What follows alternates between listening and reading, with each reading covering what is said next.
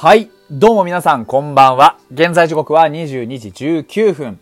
6月22日火曜日、フォックストロットの野球語りたいラジオのお時間でございます。皆さん、今宵もよろしくお願いいたします。はい。えー、目の前で10連勝を決められたんですが、うーん、不思議なぐらい納得している自分がいます。あのーまあ、相手のことについてとやかく言うのはちょっと失礼かなと思うので、えー、一言だけ、えー、言っておくと、これが、まあ、周囲のチームの勢いと最下位のチームの勢いの差だなんだなというふうに思います。すべてのことがバファローズのために動いている。そんなような空気を味わった試合でした。必然とまでは言いませんが、あらゆるアクシデント、あらゆるイベント、あらゆるものが何かそういう大きな流れというか渦みたいなものに飲み込まれていったというかね。そんなような気がします。その中でバーヘーゲンはすごくよく頑張りました。一人で頑張りました。本当に今日ね、勝ちつけてあげられなくてごめんなって思いますけど、今日のバーヘーゲンは僕は、あ90点ぐらい上げてもいいんじゃないかと思います。その投球内容がどうとかじゃなくて、そういう大きな大きな流れの中にある、あのバファローズというね、すごく大きな存在、今、パリーグで大きな存在に対して、ここまで食らいついていった。そういう、ね、あのーまあ、なんて言うんだろう。こう、諦めない力というか、そういったものは本当に強かったと思う。だから、今日のバーヘーゲンは、僕はもう内容なんかどうでもよくて、6回の、まあ、一死、二塁の C まで戦い抜いたと思いますね。まあ、今日も三振は少なくて非常に苦しいピッチングではあったんですけど、でも本当に彼の気持ちの強さっていうのが、やはりね、えー、並々ならぬ実力を持った男だなというのは改めて思いました。で、もう川野くんとかね、その後の系統に関しても仕方がないですよ。うん。そういう強い強い流れの中にあるオリックスっていうチームに太刀打ちするだけのものは彼らは誰も持ってなかったっていうだけ。で、川野くんに関してはもうそろそろ失点するだろうなっていうのは、あのー前回の登板のフォアボールの多さを見てもそうですよね。うん。で、今日もね、挨拶代わりにフォアボール出してっていうのは、これはもう疲労ですよ、単純に。えー適度にね、休息は与えられてきましたけど、結果を出し続けるっていうことの苦労。これまで味わったことのない苦労ですよね。そういうことだと思いますよ。ここからが、これが本当の実力。ここから本当の、まあ、なんだろうな、価値、真の価値といったものが川野くんの中で試されていくと思います。で、まあ、その、井口くんに関しては、あーまあ、案の定、ね、僕昨日言ってたんですけど、まあ、宗君には何か打たれそうだなというところで、結局、甘いインコースの球をね、まあ、難しかったですよ。そこまで甘くはなかったんですが、やはり勝負球を打たれてしまったというところ。勝負球できちんと勝負をしきれないのは井口君の悪い癖ですね。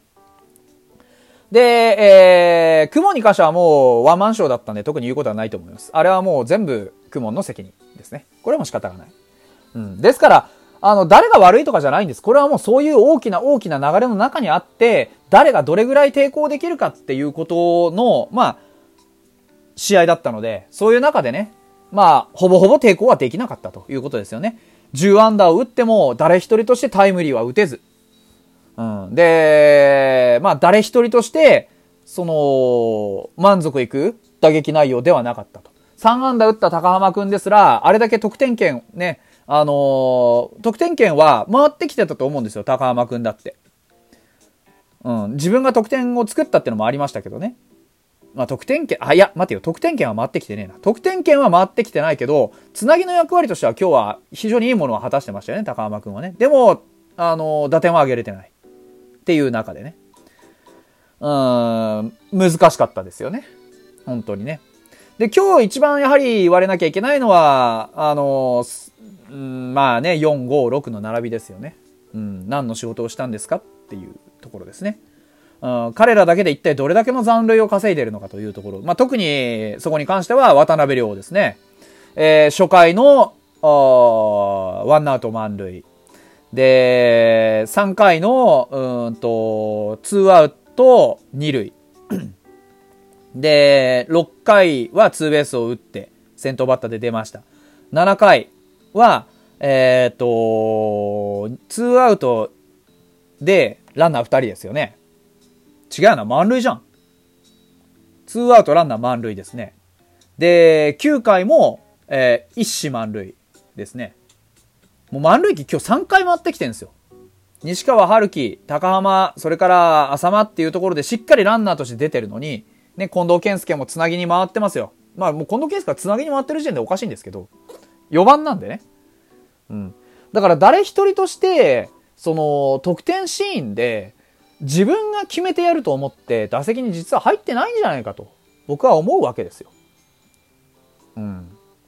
特に渡辺亮は、あの、そう思ってないとは言いません。それはさすがに言わない。言わないけど、やはり決めきるぞっていう心の弱さはあったかなと思います。そのシーンは本当に9回ですよ。9回、ね、一死満塁ですよ。一死満塁。この状態で、彼は、また、初球のね、ストレートを簡単に見逃して、ストライクを取られるんですよ。ファーストストライクですね。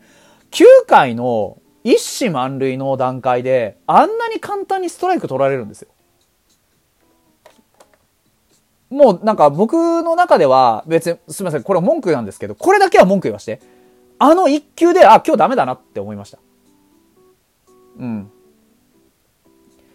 現実問題、現実問題、えー、その打席で彼が一番打てる球は、おそらく、ちょっとインより真ん中高めの、その初球のストレートだけでした。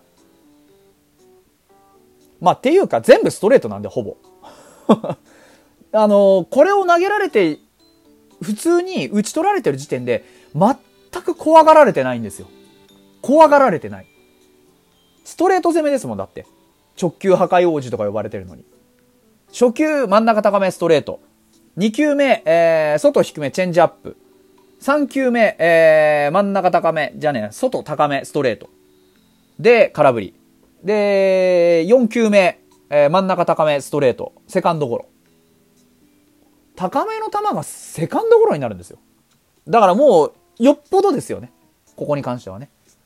ですから、まあ、あの、残念ですけど、やっぱり足りないですよね。技術力も、覚悟も足りない。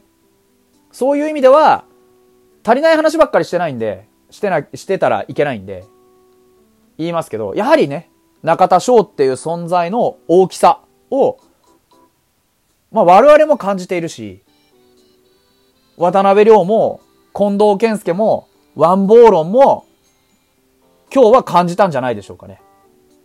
これまで中田翔っていう存在がね、どれだけ大きな仕事をし続けてきたのか。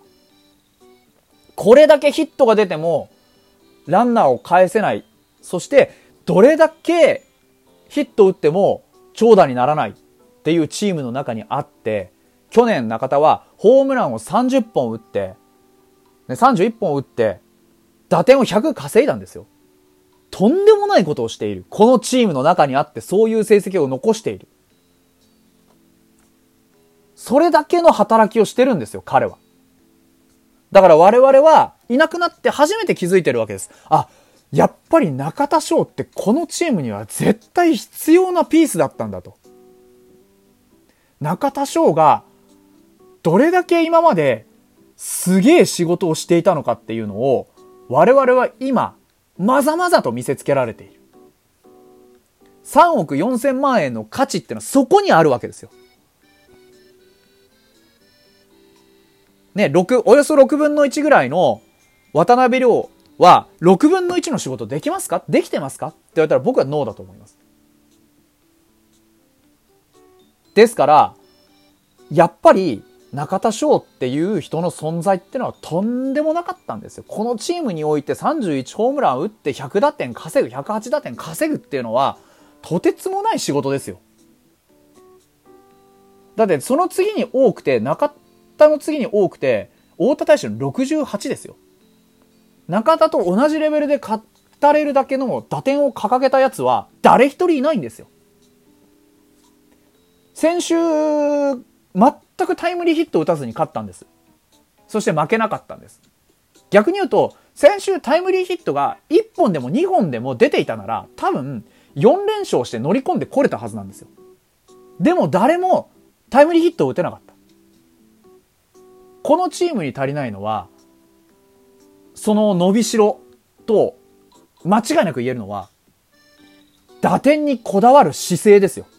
何が何でも食らいついてこの場面で打点を上げてやるんだっていう気持ちで初球から振り抜こうっていう人が出てこない限りタイムリー欠乏症っていうのは多分なくなりません。